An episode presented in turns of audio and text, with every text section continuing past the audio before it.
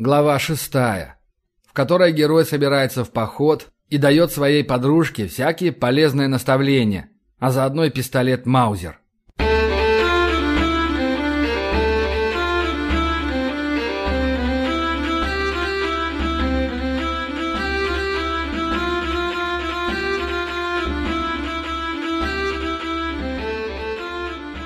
Остаток дня прошел в хлопотах.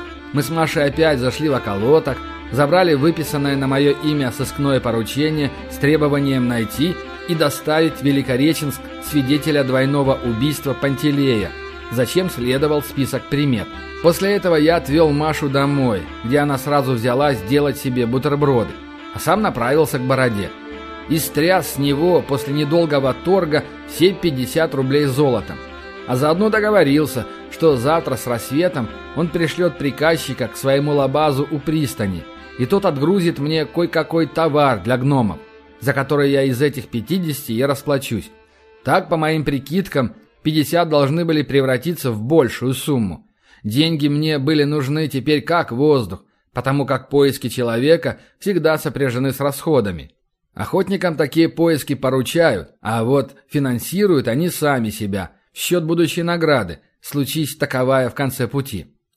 Затем я вернулся домой, полез в подвал и вытащил оттуда шесть ящиков динамита в цилиндрических 200-граммовых шашках, по 20 килограммов в ящике. Это гномы всегда покупают с охотой. Динамит им для горных работ очень нужен. Тротил пришлые не продают никуда, иначе как в снарядах. В чистом виде он только саперам в людские войска поступает. А динамит как рисковый для снаряжения боеприпасов, продаем. Он от низких температур нестабилен. Это значит, что снаряд, снаряженный динамитом, может прямо в стволе разорваться.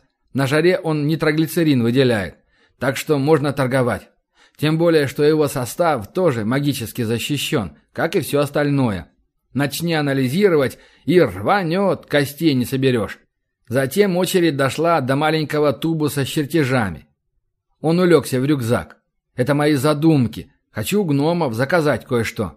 Есть у меня одна идея по поводу пуль к дробовикам. Надо проверить. Если все получится, как я думаю, то мы с гномами неплохо заработать сможем. Затем подготовил оружие к поездке. Короткий пятизарядный помповик «Таран» со складным прикладом. Без него я никуда. Еще взял СВД с двукратной оптикой, хотя у меня еще и шестикратка для этой винтовки имеется. Если дойдет до боя, это будет оптимальным оружием. И меткость на уровне, и дальность, и точность достаточны. На пояс повесил свой вечный 44-й, а в подмышку поместил короткий кольт-компакт калибра 10 мм. На всякий случай. И к нему два запасных магазина прихватил. Затем призвал на инструктаж Машу. Отдал ей 10 рублей золотом на пропитание. На эти деньги можно взвод пропитать в течение недели, так что, надеюсь, и ей хватит. Она вдруг изъявила желание ехать со мной, но я это отмел сразу. По своим соображениям. Но ей сказал, что с Анфисиной меткой она в ворота не проедет. Поверила. Затем спросил у нее, как она владеет оружием. Узнав, что более или менее, достал из шкафа коробку из лакированного дерева, раскрыл. Там в гнездах в красном бархате лежал маузер в комплекте с двумя стволами, отстегивающимся прикладом кобурой и маленьким оптическим прицелом. «Видела такой?» – спросил я. «Не-а», – покачала головой Маша. «Сложный какой-то». «Действительно, дорогая игрушка. С виду сложная, но чертовски эффективная. Подарили мне его в свое время. Сам бы не купил. Постоянно носить не ношу. Плоховат он для быстрого выхватывания, проигрывает и кольту, и револьверу, но для иных целей лучше оружия и не придумаешь. А у нас никого без оружия оставлять нельзя.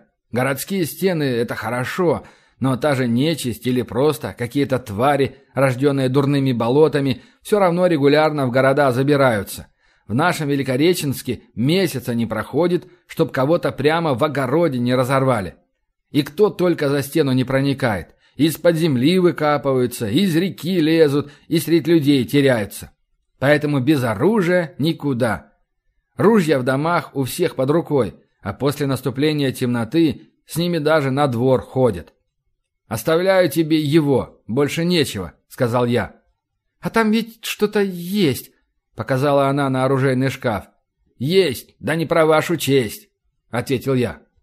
«Есть мой служебный карабин, который я передавать безнадзорно никому не имею права. Оштрафуют. Да и нельзя с ним по городу ходить. Еще винтовка там есть такого калибра, что тебя отдача расплющит. Двустволка специальная для вампиров десятого калибра с таким же эффектом. Еще винтовка духовая для других дел, парализующей иглой стреляет. И остался вот этот самый Маузер. Будем его осваивать. Я сразу пристегнул пистолету приклад, установил длинный ствол и запретил все это снимать. Затем поучил Машу целиться, взводить, снимать с предохранителя. Через полчасика принял экзамен. Вроде нормально. Справится, случись чего. Ну а затем спать завалился. Вставать завтра еще затемно.